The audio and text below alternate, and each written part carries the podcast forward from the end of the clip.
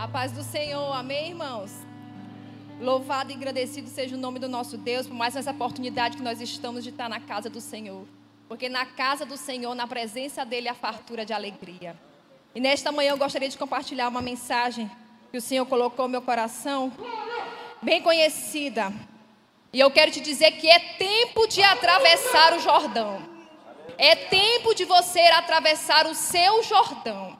Ainda que as circunstâncias digam não, ainda que exista uma crise lá fora, ainda que você nunca tenha pensado em passar pelas circunstâncias que estão acontecendo, mas eu quero te dizer que o momento é oportuno, que a hora chegou e você precisa se posicionar e saber quem você é diante do Senhor. A mensagem que eu quero compartilhar nesta manhã está em Josué capítulo 1, a partir do verso 2, que diz assim: Moisés meu servo é morto. Levanta-te, pois, agora, passa este Jordão, tu e todo este povo, a terra que eu dou aos filhos de Israel. Todo lugar que pisar a planta do vosso pé, vou-lo tenho dado, como eu disse a Moisés. Verso 5: Ninguém se susterá diante de ti todos os dias da tua vida. Como fui com Moisés, assim serei contigo. Não te deixarei, nem te desampararei. Esforça-te e tem bom ânimo, porque farás este povo herdar a terra que jurei a dar aos seus pais. Tão somente esforça-te e tem muito bom ânimo, para teres o cuidado de fazer conforme toda a lei que meu servo Moisés te ordenou. Dela não te desvie nem para a direita nem para a esquerda, para que prudentemente te conduzas por onde quer que andares. Não se aparte da tua boca o livro desta lei, antes medita de dia e de noite, para que tenhas cuidado em fazer conforme tudo quanto nele está escrito, porque então farás prosperar o teu caminho e prudentemente te conduzirás. Não te ordenei isso? Esforça-te e tem bom ânimo, não pasme nem te espante, porque o Senhor teu Deus é contigo por onde quer que andares. Oh, aleluia! Uma crise tinha acontecido naquele momento. A Bíblia fala que Moisés, meu servo, é morto.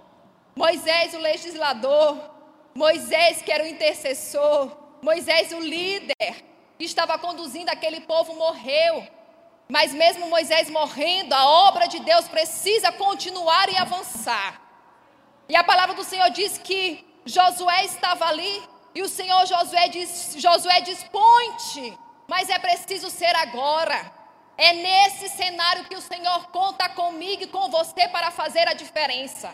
É diante da adversidade que o Senhor levanta líderes com excelência. Não é diante das coisas boas, mas é diante da adversidade. Veja que Josué, diante dessa crise, foi diante da crise que Josué foi gerado. Foi diante da crise que Josué se reinventa. Foi diante da crise que Josué se levanta. E ele se levanta como guerreiro. Lembra de Davi? A Bíblia fala que o povo estava sendo afrontado. Existia um Golias que estava afrontando o povo de Deus. Mas aquele povo estava temendo. O que aquele povo estava temendo e se escondendo, Davi tomou para si como uma oportunidade. Porque Davi sabia quem ele era em Deus. Ele já havia matado um urso e um leão, que era Golias para Davi. Ele olhou para aquele gigante e ele disse: Tu pode vir com tuas armas, com teus escudos, mas eu vou a ti em nome do Senhor dos Exércitos, a qual eu sirvo. O nosso problema, irmão, é que muitas das vezes olhamos para a dificuldade, para a circunstância, para a crise, como um cenário, e pensamos que nós não podemos atravessar, que nós não vamos conseguir, como se ela tivesse sido única em nossas vidas. Mas nós precisamos entender que antes de chegar o deserto, para que a gente vá atravessar o Jordão, nós já saímos lá do Egito e atravessamos o Mar Vermelho. E o Senhor fez conosco ali no Mar Vermelho, eu quero te dizer que Ele vai fazer outra vez. Só precisa você saber que a decisão é sua. E uma das coisas que nós aprendemos aqui com Josué é que é necessário tirar os olhos da crise e saber que Deus está no controle. Isso que está acontecendo pode ser novo para mim, pode ser novo para você, mas para Deus não. Desde que o mundo é mundo, existe crise. Isaac passou um tempo de crise terrível. A Bíblia fala lá em Gênesis 26 que havia fome em toda a terra, em toda a terra havia fome. Quando a Bíblia fala de fome, é quando a própria terra ela se nega a produzir. Você está plantando, mas a terra nega a produção. Já existia crise. Mas o que foi que Isaac decidiu? Isaac decidiu ouvir a voz de Deus. Ele tomou a decisão de ouvir a voz do Senhor. E às vezes, o que acontece é que nós ficamos, Senhor, mas estamos sem direção. Senhor, precisamos de uma estratégia. Aí olha o que o salmista diz lá no Salmo 25. Eu quero te dizer que você não está sem direção. Sabe o que, que você está? Sem intimidade com Deus. Porque o salmista diz lá no Salmo 25, verso 12: Qual é o homem que teme ao Senhor? Ele ensinará no caminho que deve escolher. A sua alma posará no bem e a sua descendência herdará a terra. O segredo do Senhor é para aqueles que o temem. O segredo do Senhor é para aqueles que o buscam. O segredo do Senhor é para aqueles que o amam. O segredo do Senhor é para aqueles que renunciam a estes. Ele lhe mostrará a sua aliança. A este, ele mostrará a sua decisão e os seus caminhos. Busque a face de Deus. Quando aquele povo estava ali para atravessar, irmãos, não tinha bote, não tinha ponte. Não era como nos tempos de hoje, só existia atrás o deserto, na frente o Jordão. De um lado a montanha, do outro mar morto. Você já se viu em situações assim? E a gente olha para um lado, olha para o outro e diz assim: o que é que nós vamos fazer? Não é assim, irmão? E não tem saída. Eles só tinham uma saída: era se segurar nas promessas de Deus e avançar, colocar os pés no Jordão. Porque entre nós, irmãos, e o projeto de Deus em nossas vidas, entre nós e as promessas do Senhor, entre nós e os nossos sonhos, Existem os impedimentos que precisam ser vencidos. Existe o Jordão que nós precisamos pisar e atravessar. Eles se viram assim.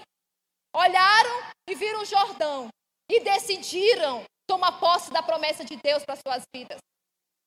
Agora existem pessoas, irmãos, que eles têm a síndrome do garfanhoto. Se acham pequeno, incapaz. Lembram quando Moisés mandou os doze? Eles foram espiar a terra, olharam que a terra era maravilhosa, olharam as promessas, se recordaram de tudo que Deus tinha prometido para eles. Mas quando eles chegaram, dos doze, só dois. Só dois confiaram nas promessas do Senhor. Os outros dez olharam para a circunstância, olharam para a situação, se sentiram garfanhoto, se sentiram pequenininho, se sentiram diminuído. Sabe aquelas pessoas pessimistas? que só fica olhando para o lado negativo das coisas. É por isso que Josué diz, nos ensina que é preciso tirar os olhos da crise e saber que Deus está no controle. Não se alimentando das más notícias. Não se alimentando do cenário que diante dos homens parece que não vai prosseguir. Mas eu quero te dizer que se Deus tem uma promessa na tua vida, e se Deus disser para ti que vai chover, pode abrir o guarda-chuva, porque a chuva vai cair. Deus, Ele promete, Ele cumpre a promessa que Ele faz. Dez desistiram e contaminaram toda uma multidão. Mas dois entendiam quem eles eram em Cristo Jesus. Quem tem chamado, irmãos, para governar não pode se acomodar. Se você foi chamado para governar, você não pode se acomodar diante do cenário. Se você foi chamado para governar sua família, não se acomode. Se você foi chamado para governar seu ministério, não se acomode. Se você foi chamado para governar uma empresa, você não pode se acomodar diante do cenário. Você precisa atravessar o Jordão. Precisa se posicionar. Ele diz: levanta-te, pois é agora. Dispõe-te, não é amanhã, é agora. O tempo oportuno chegou. A hora de Deus para a sua vida chegou. É agora. Quem é gerado na crise, irmão, ele é proativo. Quem é gerado na crise, ele sabe dar um passo à frente. Quem é gerado na crise sabe agir em situação de urgência, porque ele não se acomoda. Josué foi esse guerreiro. Quando vamos olhar para o livro de Josué, em todos os momentos eles estavam batalhando e Deus dando a vitória. Eles batalhavam e Deus dava a vitória. Os inimigos eram reais. Existiam os inimigos à sua frente. A Bíblia fala que existiam sete nações, sete povos inimigos de Deus. Sete inimigos de Deus, sete inimigos do povo de Deus. Eram os fariseus, jebuseus, heveus, os heteus, cananeus, fariseus, era tanta gente que eles olhavam. Mas sabe o que, que eles faziam? Não olhavam para o inimigo. Eles confiavam na promessa de Deus sobre a vida deles, sobre o povo. Quando você começa a olhar para a crise, para as circunstâncias, para a adversidade, o medo, você fica alimentando o medo e o medo te paralisa. Mas eu quero te dizer nesta manhã que todo espírito do medo está lançado por terra da igreja, do meio do povo de Deus. As cadeias estão sendo quebradas, as correntes estão sendo lançadas por terra, porque Deus que levantou foi um povo corajoso, um povo com ousadia, com intrepidez para avançar e anunciar a sua palavra. O medo não pode te paralisar. O medo ele tem ação de paralisar. A gente olha para a circunstância, olha para a situação e fica parado por causa do medo. Eu vi certa vez uma senhora comentando que ela foi viajar de avião e ela olhou uma criança de 10 anos indo sozinha e ela com medo. E ela começou a observar aquela criança, que ela ia só. E a gente já viu que no aeroporto eles botam um crachá bem grande porque é menor desacompanhado. E ela ficou olhando a criança desde o do aeroporto. O menino entrou tranquilo, colocou o cinto, pegou na mochila papéis, começou a pintar e desenhar. E ela olhando para aquela criança, e ela com medo e olhando para a criança. Aí chegou uma hora que passou por uma turbulência. O avião começou a tremer, tremer, aquela turbulência mesmo forte, e o menino super tranquilo. A mulher quase para morrer, o menino tranquilo. Aí quando chegou lá no destino, ela chegou para a criança e disse assim: eu quero, não posso deixar de te fazer uma pergunta. Faz tempo que eu estou te observando. Meu filho, você não tem medo do avião cair, a gente morrer? Veja que ela pintou o pior cenário possível para uma criança de 10 anos. Porque tem gente que é assim, você vai contar uma história para ele, ele já pinta o pior cenário do pessimismo, que é para te ficar paralisado por conta do medo. Sabe o que a criança respondeu para ela? Medo? Por quê? Se eu sei que o meu pai é o piloto. Oh! O teu pai é o piloto, irmão. O teu pai é o piloto, ele está à frente desse avião. Se você não está conduzindo, saia de cena e deixa o teu pai tomar a direção, tomar a frente e conduzir o avião da sua vida. Mas não deixe o medo te parar. Porque com o medo, ele traz outros sentimentos. O medo, ele começa a trazer coisas na nossa mente. Eu vi um psicólogo desse um dia desse falando que 80% da população que nunca tinha tido um problema psicológico agora está tendo problema psicológico por conta do medo. Porque ele traz situações, circunstâncias na sua mente. Não deixa a tua mente, é mente de Cristo. Traga à memória aquilo que lhe dá esperança. O salmista já diz: Eu levei os meus olhos para os montes, e eu sabia que de lá é que viria meu socorro. Ele não colocou os olhos fixos no monte, ele olhou acima do monte, porque acima da circunstância existe um Deus Todo-Poderoso que está lutando por mim e por você. E o medo paralisa. Outra coisa que paralisa diante daquilo que Deus tem para as nossas vidas é o ressentimento. Quantas pessoas carregam ressentimento anos e anos e anos? Carregam ofensas, carregam falta de perdão. Meu Deus, uma vez eu fui conversar com uma senhora, o marido dela já, já tinha morrido 13 anos, irmão. E ela só falava mal do homem. Eu disse, minha senhora, mas ele já não morreu, já faz 13 anos. E carrega aquilo, ó e a sua vida não prospera, você não consegue avançar, o outro nem está sabendo que você está ofendido, nem sabe que você está carregando ressentimento, a vida dele está prosseguindo e a tua está parada. carregue ressentimento. Lembram de José? A Bíblia fala em José, lá no capítulo 45. O irmão José foi um homem que ele teve todos os sentimentos que um ser humano pode ter. Foi jogado num buraco, foi vendido como escravo, foi acusado de um crime que ele não cometeu. Ele teve sentimento de angústia, de dor. Quantos pensamentos não passaram dentro da cabeça de José? Mas a Bíblia fala lá em Gênesis 45 que quando José estava trabalhando, a Bíblia fala que ele, o ofendido, reconheceu os seus ofensores. Ele que reconheceu os seus irmãos. E na primeira oportunidade que ele teve, a Bíblia fala, lá no verso 4, disse José a seus irmãos: Peço-te, achegai-vos a mim. Ele quis, ele decidiu ter intimidade com seus irmãos. Ele chamou os irmãos dele para perto de si. Ele quis conviver, por quê? Porque ele entendeu que o propósito de Deus na vida dele era muito maior do que a ofensa e o ressentimento. Tanto que ele chega e diz assim: Olha, não foste tu que me enviaste aqui, não foram vocês. Foi Deus que permitiu que tudo isso acontecesse. Porque Deus tinha um propósito na minha vida. Os sofrimentos nenhum são em vão. Tudo são propósito de Deus para as nossas vidas. Não guarde mágoa. Não guarde ressentimento. Para poder você conseguir pisar e atravessar o Jordão, você precisa ser curado, precisa ser sarado, precisa ser tratado. Deixa o bálsamo de Gileade nesta manhã passar sobre a tua vida, passar sobre a tua mente, passar sobre o teu coração, porque Deus tem coisas para ti além dessa situação. E tem gente que fala assim, mãe, eu perdoei, mas eu perdoei ele lá e eu aqui. Ei, deixa eu te dizer, perdão é mandamento. É mandamento perdoar, é. Mas a reconciliação é a prática do perdão. Você não só tem que perdoar, como tem que se reconciliar.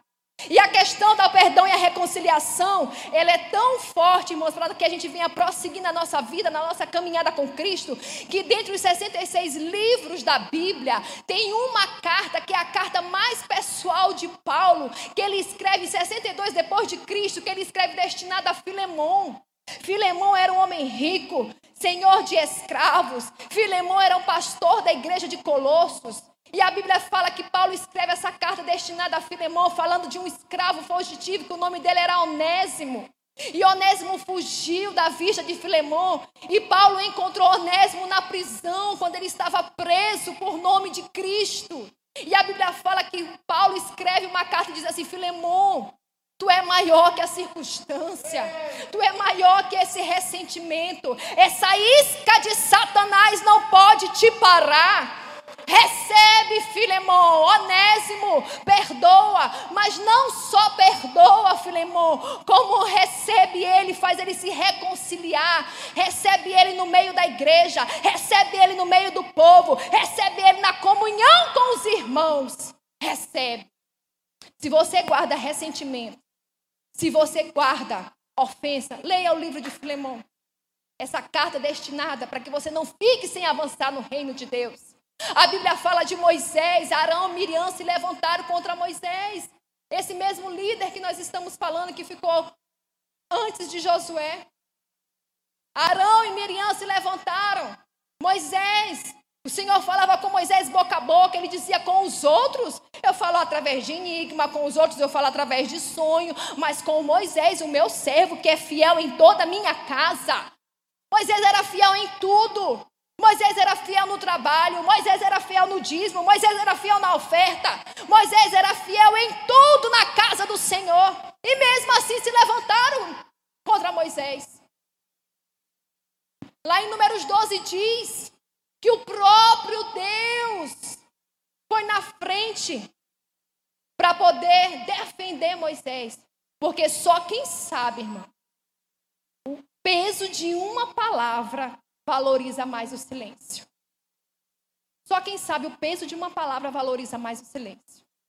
Tem gente que ele é ofendido, que ele vai logo na frente querendo brigar. Moisés ficou calado. Deus foi defender Moisés.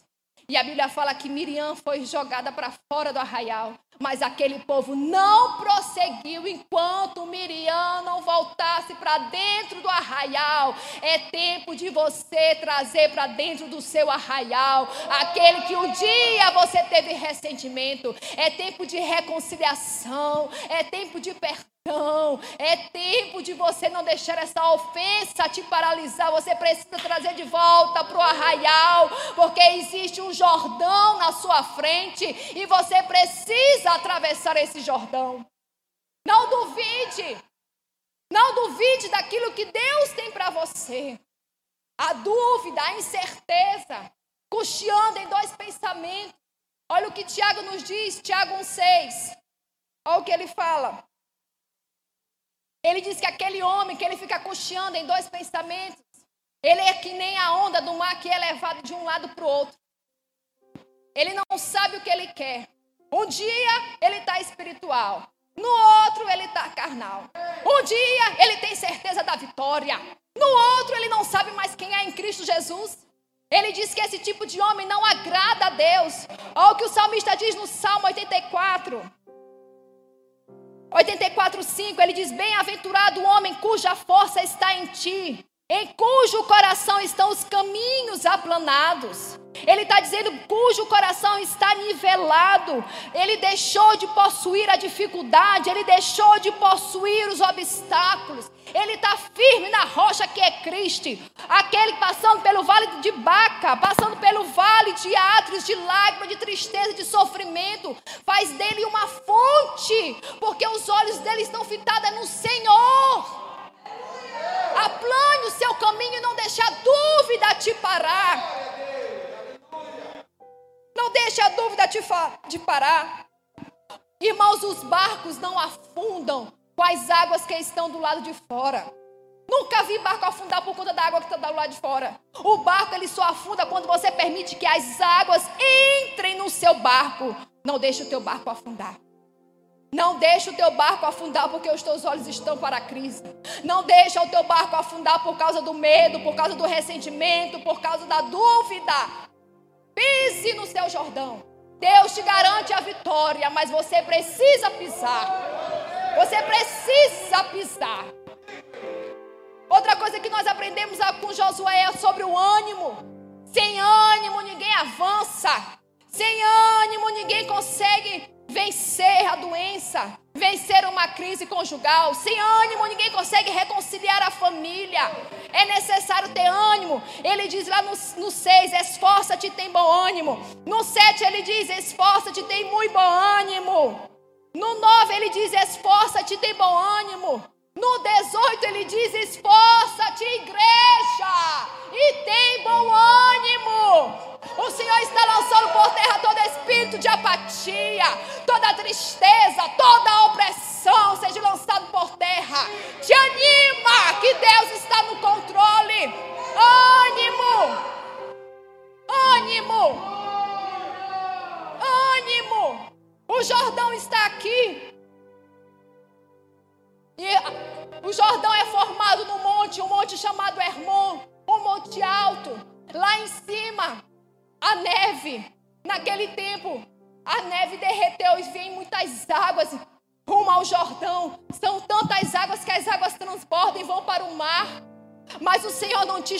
medir as águas, o Senhor não te chamou para olhar a profundidade, o Senhor não te chamou para te olhar para a diversidade, nem te olhar para a crise. O, chamou, o Senhor te chamou para te olhar para a promessa, o Senhor te chamou para te colocar os olhos nele, o Senhor não te chamou para olhar para as circunstâncias, mas Ele disse que era para te ter fé, fé.